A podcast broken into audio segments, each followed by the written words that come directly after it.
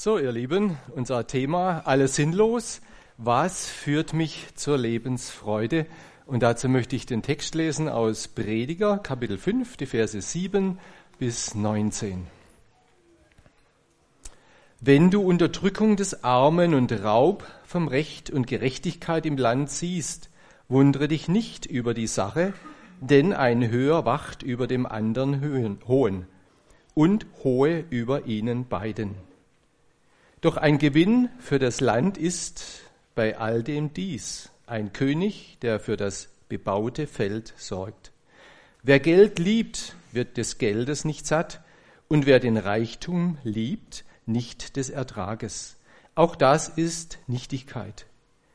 Wenn das Gut sich mehrt, so mehren sich die, die, die davon zehren. Und welchen Nutzen hat sein Besitzer? Als dass seine Augen es ansehen? Süß ist der Schlaf des Arbeiters, ob er wenig oder viel ist, aber der Überfluss des Reichen lässt ihn nicht schlafen. Es gibt ein schlimmes Übel, das ich unter der Sonne gesehen habe.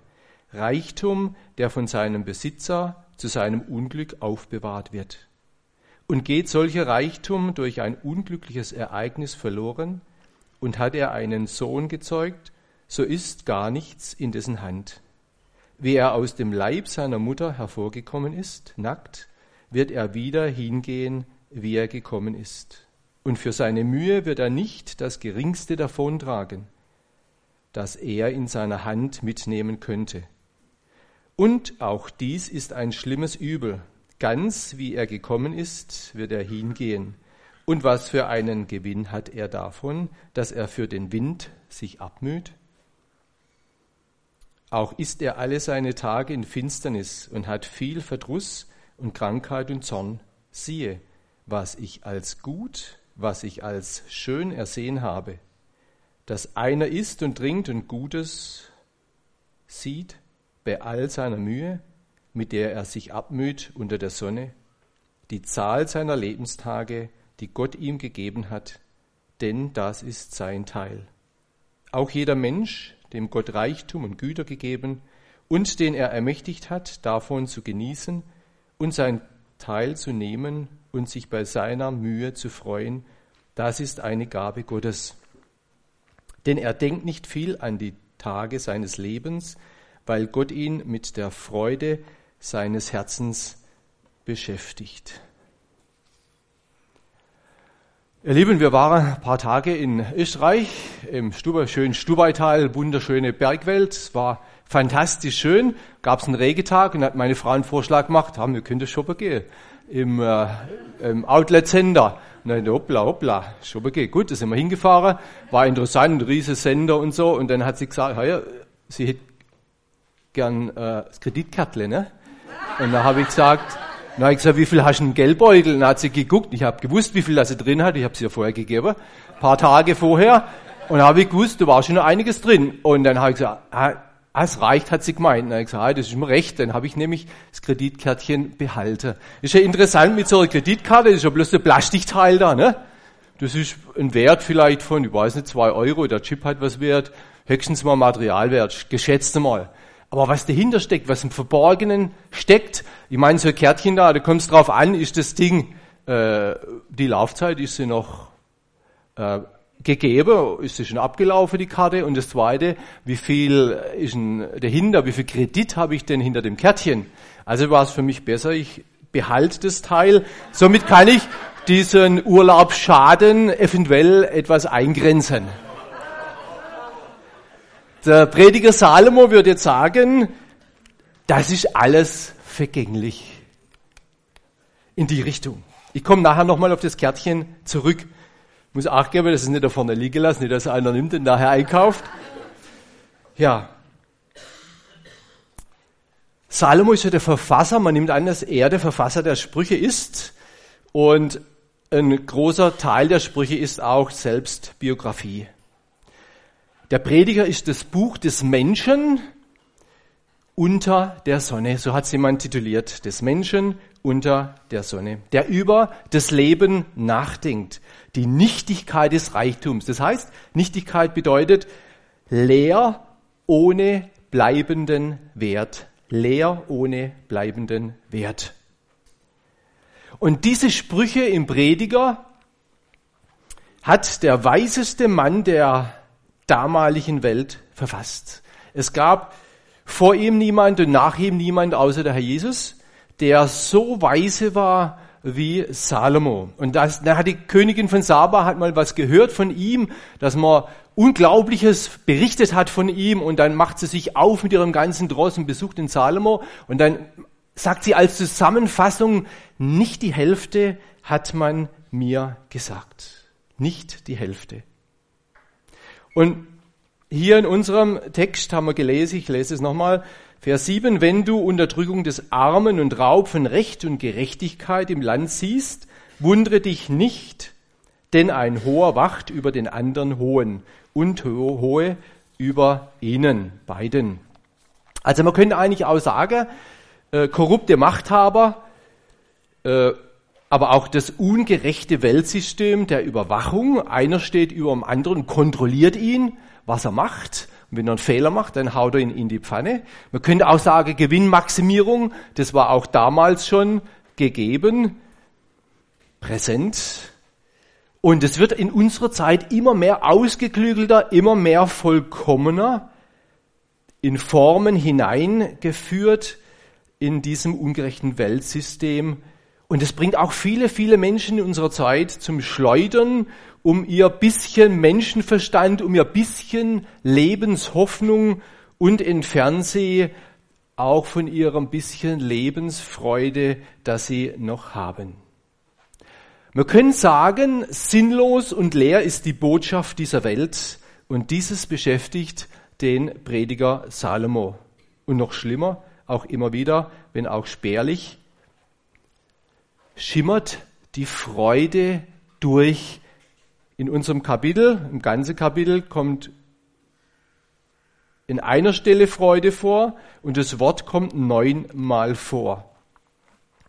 Und unser Thema ist ja, wie gelangt man zur Freude? Wir wollen ja nicht die Sinnlosigkeit des Lebens darstellen, das wissen wir ja auch, nur ein paar Punkten beleuchten und wo der Salomo, dieser weiseste Mann, einfach das erkannt hat, Leute, das ist eigentlich ein Ding, wo total vergänglich ist. Das lohnt sich nicht, da einen Wert drauf zu legen.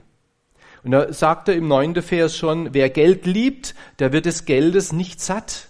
Und wer Reichtum liebt, nicht des Ertrages. Auch das ist leer, ohne bleibenden Wert. Das, was heute so hoch gehalten wird, am Materialismus, an Geld und so weiter, das sagt er, Leute, das hat gar keinen Wert, das ist leer.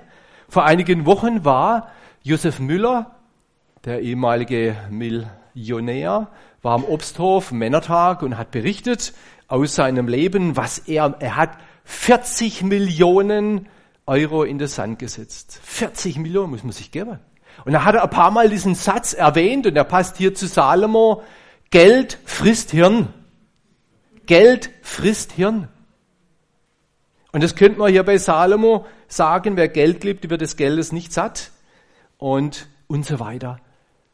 Das ist total unverhältnismäßig. Wer da den Akzent seines Lebens drauf gibt, der wird mal schwer, schwer enttäuscht werden. Und dieses hirnfressende Phänomen, das spricht auch das Neue Testament an, nicht nur das Alte. Sammelt euch nicht Schätze auf Erden, wo sie Motten und Rost fressen, sondern sammelt euch Schätze im Himmel, sagt der Herr Jesus. Und geht es auch um den Betrug des Reichtums und der ungerechte Reichtum, der außerhalb der Gottesbeziehung gehandhabt wird. Vers 11 sagt Salomo, süß ist der Schlaf des Arbeiters, ob er wenig oder viel ist, aber der Überfluss des Reichen lässt ihn nicht schlafen. Warum eigentlich nicht? Warum? Weil er sich viele Sorgen machen muss, dass man seinen Reichtum stiehlt oder sein Leben vernichtet, um seines Reichtums zu willen, damit man an sein Geld und Gut rankommt. Je mehr er hat, desto mehr Schutzmechanismen muss man ja einbauen und sich ausdenken, dass niemand das Geld Heute hat man es ja nicht mehr unterm Kopfkissen, aber im Bild gesprochen, unterm Kopfkissen klaut. Aber wir müssen natürlich auch klar sagen, wer um jeden Cent kämpfen muss, der hat es auch nicht leicht. Armut und Reichtum heißt man an einer Stelle im Alten Testament gibt mir nicht, sondern dieses Mittelmaß, das Teil, wo ich gut auskomme damit.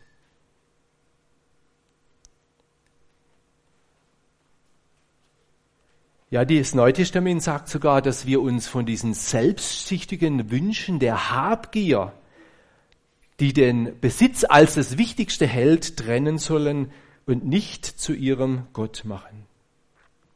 Und dann sagt in Vers 12, geht es um ein schlimmes Übel, Reichtum, der von seinem Besitzer zu seinem Unglück aufbewahrt wird. Vers 13, und geht solche Reichtum durch ein unglückliches Ereignis verloren, oder der seinen Besitz sorgsam hütet und ihn dann doch verliert. Ihr Lieben, es gibt bittere Lebensumstände, welche man schwer erklären kann. Es gibt aber auch Pech und Dummheit, die ganz nah nebeneinander liegen können. So wie bei dem Josef Müller. Geld frisst Hirn. Spielsucht, übertriebene Risikobereitschaft, können auch zum Übel ausschlagen. Das ist auch bei uns Männern die Gefahr und auch bei mir, sagt meine Frau. Börsencrash 2008, Immobilienblase in USA. Geld frisst Hirn. Dann sagt der Prediger Vers 15, welchen Gewinn hat er, dass er sich für den Wind abmüht? Man könnte auch sagen, blowing in the wind. Oder man könnte auch sagen, das war alles für die Katz alles für die Katz sinnlos. Und wenn ein Mensch seinen Akzent, seinen Schwerpunkt auf Geld, Macht setzt, Ehre, diese menschlichen Komponenten und dann irgendwann spätestens in den Toren der Ewigkeit erkennen muss, Mensch, ich Idiot, was habe ich da gemacht? Alles falsch. Und wer sich im Leben, und das ist gut, dass der Friedhelm dieses erwähnt hat, dass wir immer wieder auch Krisensituationen im Leben sind Chancen, drum um drüber nachzudenken im Leben, was man verändern kann. Stoppschilder im Leben sind wichtig. Wer sich im Leben mit viel Sinnlosem und Negativem beschäftigt, dessen Charakter wird ja auch dementsprechend negativ geprägt sein. Es gibt Menschen, die ziehen Negatives an und strahlen es weiter aus. Und da gehören auch Geld, Gier und Geiz. Und das sind bei manchen Menschen, vielleicht sogar bei vielen Menschen, das Haupt- Thema oder die Hauptthemen ihres täglichen Lebens. Oder wenn es darum geht, die anderen Menschen runterzubuttern, um sich besser darzustellen. Und der Umgang mit solchen Menschen, der ist im Grunde mal wie ein schwarzes Loch im Weltall im Vergleich, das alles in der Umgegend verschluckt. Wir nehmen diese Negativbotschaften zur Kenntnis, wir als Christen, aber sie dürfen uns nicht von der Sinnfrage und Lebensfreude abhalten. Und jetzt Vers 18 und 19, da berichtet Salomo interessant, da ist nicht nur eine Weisheit, sondern auch ein Lebensgeheimnis verborgen. Und zwar auch jeder Mensch, dem Gott Reichtum und Güter gegeben und den er ermächtigt hat, davon zu genießen und sein Teil zu nehmen und sich bei seiner Mühe zu freuen, das ist eine Gabe Gottes. Denn er denkt nicht viel an die Tage seines Lebens, weil Gott ihn mit der Freude seines Herzens beschäftigt. Was führt mich zur Lebensfreude? mit der Freude seines Herzens beschäftigt. Das ist ein interessanter Gedanke. Es ist die Frage, mit der Freude seines Herzens, also meines Herzens beschäftigt oder mit der Freude des Herzens Gottes beschäftigt. Beides kann ja richtig sein. Beides ist möglich. Wenn wir uns mit der Freude des Herzens Gottes beschäftigen, dann kriegen wir diese Freude auch ab. Und wenn wir mit, mit der Freude unseres Herzens beschäftigen, dann werden wir ähnlich wie euren Frieden lasse ich euch, meinen Frieden gebe ich euch. So könnte man es vielleicht sagen. Mit der Freude des Herzens Gottes beschäftigen. dann schauen wir auf Gott, unseren Vater und unseren Herrn Jesus Christus. Und das hat der Psalmist im Psalm 34 klar erkannt und hat es formuliert im sechsten Vers, die auf ihn sehen, werden strahlen vor Freude und ihr Angesicht soll nicht schamrot werden. Die auf ihn sehen. Das ist der Gegensatz zu dessen, wenn ich auf mich sehe, auf Menschen sehe, auf Umstände sehe, auf das Irdische sehe. Wenn ich auf ihn sehe, krasser Gegensatz, menschlich, göttlich. Also die Freude, das ist ein Grund der Freude, die auf ihn sehen, werden strahlen vor Freude und ihr Angesicht soll nicht schamrot werden. Weil es diese sind, welche ins Herz Gottes sehen. Wer auf ihn sieht, sieht ins Herz Gottes. Und darum geht's, ihr Lieben, dass wir ins Herz Gottes schauen. Dann schauen wir auf ihn. Und dann sagt er im Vers 18 noch, Gott hat ihn, oder Gott hat ihn ermächtigt, davon zu genießen.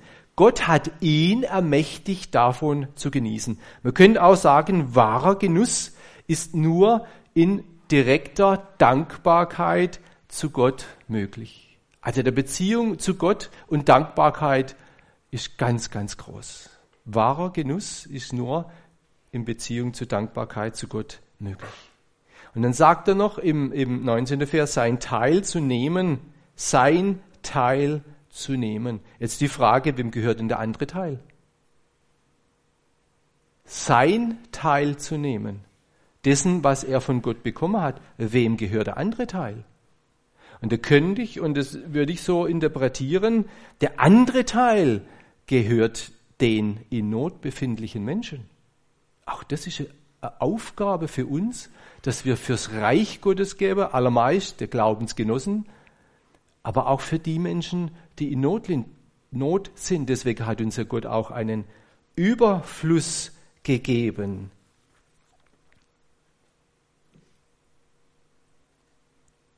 Ich lese Vers 18 nochmal. Auch jeder Mensch, dem Gott Reichtum und Güter gegeben und den er ermächtigt hat, davon zu genießen und sein Teil zu nehmen, um sich bei seiner Mühe zu freuen, das ist eine Gabe Gottes, sein Teil zu nehmen.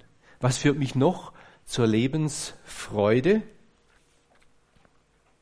Also in diesem sein Teil zu nehmen und auch der andere Teil denen zu geben, die in Not leiden. Ihr kennt das alle, wenn ihr jemand was schenkt, der nicht zurückschenken kann. Der freut sich riesig und die Freude kommt auf einen ja selber auch zurück. Man freut sich, obwohl man was gegeben hat. Eigentlich komisch, aber es ist so. Es ist so. In Sprüche 10, Vers 28, da lesen wir, das Warten der Gerechten wird Freude werden, aber der gottlosen Hoffnung wird verloren sein. Das Warten der Gerechten. Ja, auf was warten die Gerechten? Auf schöner Wetter, auf Regen, bräuchten wir dringend, dürfen wir drum beten. Auf was warten die? Paradies? Dass wir es nur schön haben, Sofa-Christentum. Das Warten der Gerechten, ihr Lieben, ist eigentlich kein nur passives Warten, sondern es ist ein aktives Warten, nämlich im Warten dienen, im Warten dienen. Die neutestamentliche Gemeinde ist eine auf ihren wiederkommenden Herrn wartende und dienende Gemeinde. Als Beispiel auch der kluge Haushalter hat eine dienende Einstellung. Er versorgt sein Haus in allen Bereichen. Geistlich, seelisch, körperlich, was ich eben brauche, materiell. Und er tut es im Aufblick auf seinen wiederkommenden Herrn. Und er ist der Einladung vorher gefolgt, der treue Haushalter, kommt her zu mir alle, die ja mühselig und beladen seid. Das ist die Grundvoraussetzung. Wenn ich mein ganzes Schrott abgeladen hat am Kreuz, habe am Kreuz von Golgatha und darf ein neuer Mensch werden. Grundvoraussetzung, dass ich Ruhe finde in meiner Seele. Grundvoraussetzung, dass ich das Erlösungswerk Jesu am Kreuz annehme. Und das ist im Grunde genommen, wenn ich das angenommen habe, das ist die Tür zur Freude im Herrn. Da wird die Tür geöffnet zur wahren Freude im Herrn. Und das ist eines der Schritte. Ein weiterer Schritt ist das Austeilen des Wortes Gottes. Durch Erlebtes mit Gott, Weitersager, Traktate verteidigen, verteilen, Predigten für Menschen, Zeit zu haben. Auch das ist ein Dienst, Notleidende besuchen. Und da schreibt der, der Jakobus, dass der reine Gottesdienst oder der richtige Gottesdienst ist, die Waisen und Witwen besuchen und sich selbst von der Welt unbefleckt erhalten. Also den, die besuchen, die sonst keiner besuchen will, weil da nichts rausspringt, weil die nichts zu geben haben und sie trotzdem besuchen. Auch das ist eine Möglichkeit, dass Freude in unser Leben hineinkommt. Wir beschenken andere, wie in dem Beispiel vorhin, mit Zeit, mit Gebet und bekommen wieder die Freude am Herrn wieder zurück. Und interessant ist, in, in Apostelgeschichte 5, 41, da sind die Apostel vor dem Hohen Rat, werden verhört.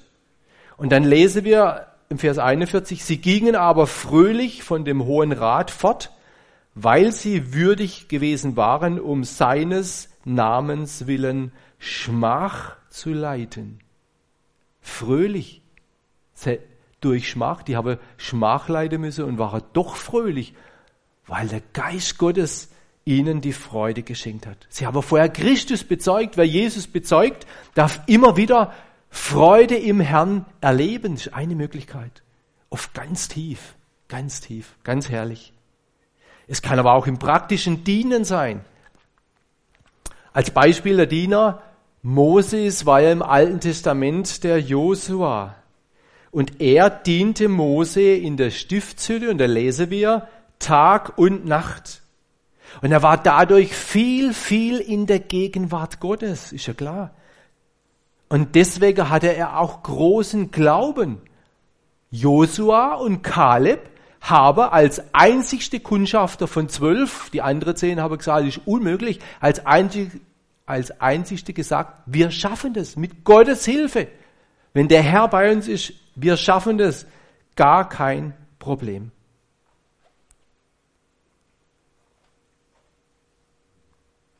Begegnung mit dem lebendigen Gott. Der Josua, man könnte auch sagen, lebt auch in der Stiftshütte ganz nah mit Gott und ganz nah bei Gott. Und aus diesem Hintergrund kann er sagen, wir schaffen das. Wir schaffen das.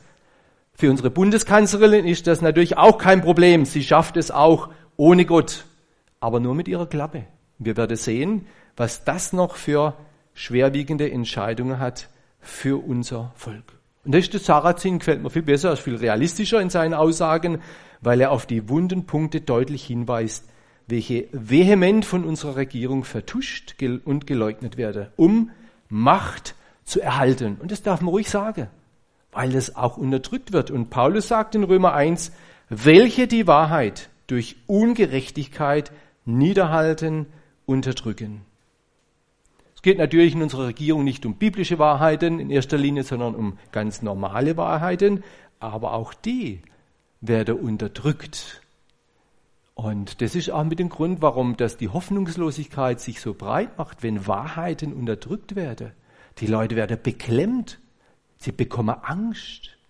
Wenn aber die Wahrheit auf der Leuchte gestellt wird, ob menschlich oder göttlich, dann kommt wieder Freude auf, weil man sich an der Wahrheit freuen kann. An der Ungerechtigkeit kann man sich nicht freuen. Das wird schwierig. Noch ein alter testamentlicher Vers. Und der sagt, der der Psalmist im Psalm 63, wo so viele Dinge in seinem Leben ablaufen, wo er merkt, Mensch, im Gottlose geht's eigentlich gut, der hat alles, was er braucht, eine gewisse Zeit lang, und da wird er fast irre, der dreht er fast durch, dass das so ist, das kann doch nicht sein. Ich folge Gott nach und mir geht's da und dort nicht so gut und schlecht und habe meine Krisenmomente, meine Krisenzeiten und die Gottlose, denen geht's so gut. Denen geht's so gut, bis dem Psalmist die Augen geöffnet werden, wo er ins Heiligtum geht und das Ende sieht, aus Gottes Perspektive sieht er auf einmal das Ende. Und dann sagt er, aber das ist meine Freude. Das ist meine Freude, dass ich mich zu Gott halte. Das ist doch letzten Endes. Nicht auf die Ungerechtigkeit dieser Welt schaue oder meine Nachbarn, was er für ein tolles Auto hat und ich habe bloß das und jenes, ich kann nicht so viel bieten für meine Familie.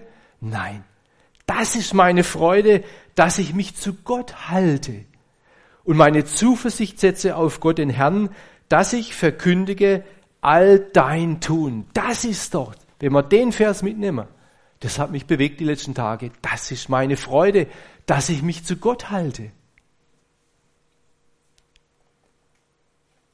Das ist der Grund meiner Freunde, Freude. Hier erscheint das Aber des Glaubens im Gegensatz zum Aber des Unglaubens. Das heißt, wenn alles gegen mich ist, sogar alle sichtbaren Umstände, sagt der Glaube, aber ich glaube. Aber das ist meine Freude. Das ist meine Hoffnung, dass ich mich zu Gott halte. Ein Gott festhalte. Gott festhalten führt zur Freude. Nah am Wort Gottes sich aufhalten. Das sollte unser Maßstab sein. Nah am Wort Gottes sich aufhalten. In der Gegenwart Gottes bewegen. Das ist der erste Punkt noch als Zusammenfassung. Wie kann ich das machen? Bewege. Nah am Wort Gottes bewege. Ihr geht doch jeden Tag ein Stück weit spazieren, oder? Oder fahrt mit dem Auto oder mit der Straßenbahn. Kann man doch ausnutzen, um mit Gott zu sprechen. All diese Dinge beim Putzen, alles mit dem Herrn machen. Fahrrad reparieren, egal was ihr macht. Alles mit dem Herrn machen. Auf ihn sehen, aufs Ziel sehen und sich nicht blenden lassen vom Versagen dieser Welt. Oder in manchen Situationen, da reicht es gar nicht, dass wir auf ihn schauen. Da ist Angst in unserem Leben. Da müssen wir ihn umklammern, ihn festhalten. Festhalten, so wie die blutflüssige Frau den Saum berührt hat seines Kleides. Zipfel festhalten, ganz kurz festhalten. Und wisst ihr, der Jakob ist zum Israel geworden, als er, so lese ich es im Alten Testament, mit Gott gerungen hat und er hat ihn festgehalten und hat gesagt, ich lass dich nicht, du segnest mich denn. Und ihr Lieben, es gibt, wird Momente geben in eurem Leben und es gab sicherlich in der Vergangenheit, da kommen wir nicht drum rum, dass wir Gott so festhalten und sagen, Herr, ich lass dich nicht, du segnest mich denn. Du hilfst mir endlich aus dieser schwierigen Situation raus. Aus der depressiven Phase meines Lebens. Und die kann teilweise lang gehen, nicht nur einen Tag, die kann länger gehen. Aber festhalten, ihn festhalten. Und im Psalm 91 lesen wir, er, wer immer das auch ist, er klammert sich an mich, sagt Gott, darum will ich ihn retten. Er klammert sich an mich, darum will ich ihn retten. Ein Geretteter, ein Geretteter, der strahlt auf einmal. Er ist froh, dass er gerettet wurde. Und wenn uns der Herr rettet aus schwierigen Situationen, da kommt auch wieder Freude in unser Leben rein. Wisst ihr, wir leben ja so behütet in unserem deutschen Volk. Wir, haben ja, wir leben auf hohem Niveau und haben ja nicht viel Schwierigkeit im Gegensatz zu denen, die um Christi willen wirklich Böses ertragen müssen, um ihr Leben kämpfen müssen. Da geht es uns ja noch gut in unserem Volk. Aber es wird die Zeit kommen, da werden wir auch lernen müssen, dass man sich an Gott klammert und dass man nicht einfach sagt auf dem Sofa, Herr, ich brauche das und das und das und das und das und das. Das funktioniert nicht. Er klammert sich an mich. Darum will ich ihn erretten. Was meint ihr, was das für ein Trostwort ist für alle Gläubigen, die in Verfolgung sind? Weil die das täglich üben, dieses Festklammern an Gott. Da reicht es nicht nur festhalten oder berühren, sondern klammern. Ich lasse dich nicht, du segnest mich denn. Ich lasse dich, Herr, ich lasse dich nicht los. Auch das führt zur Lebensfreude und zu einer tiefen, tieferen Beziehung mit Gott.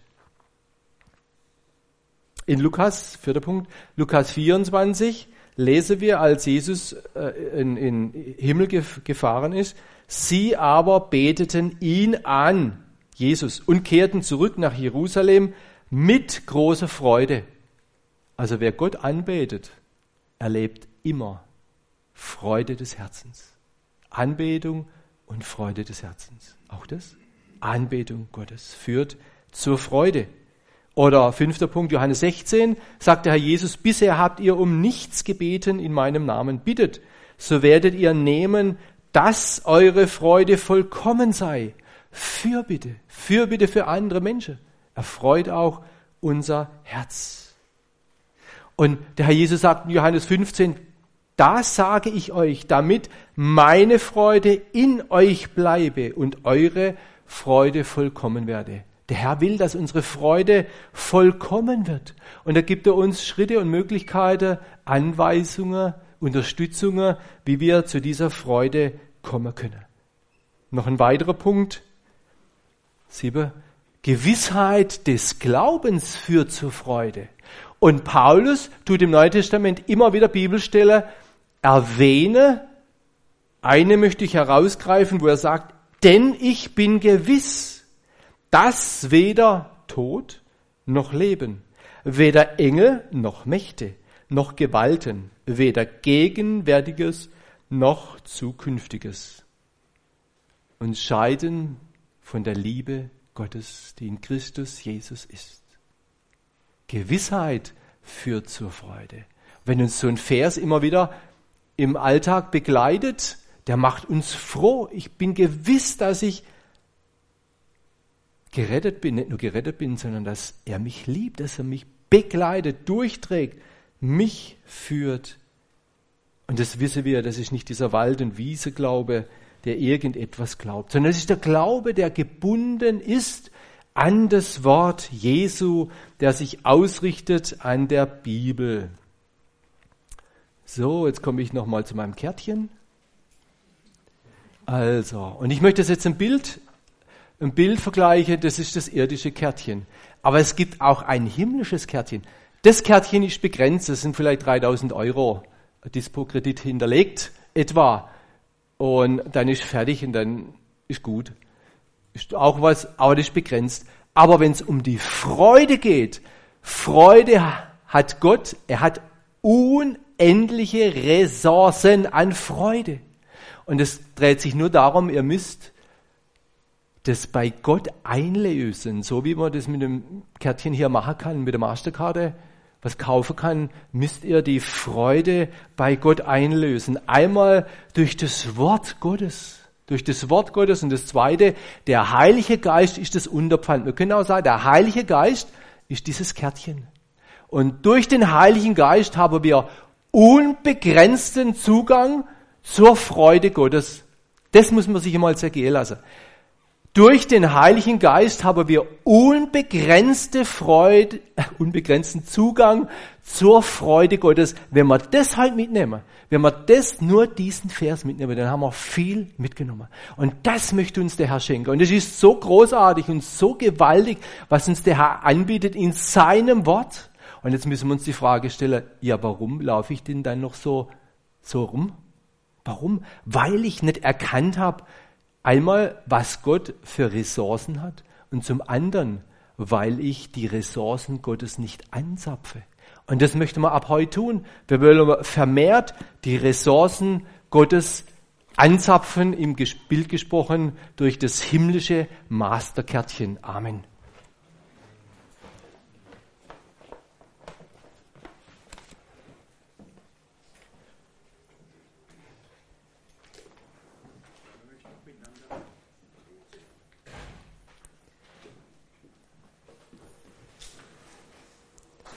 Ja, wir möchten noch miteinander beten.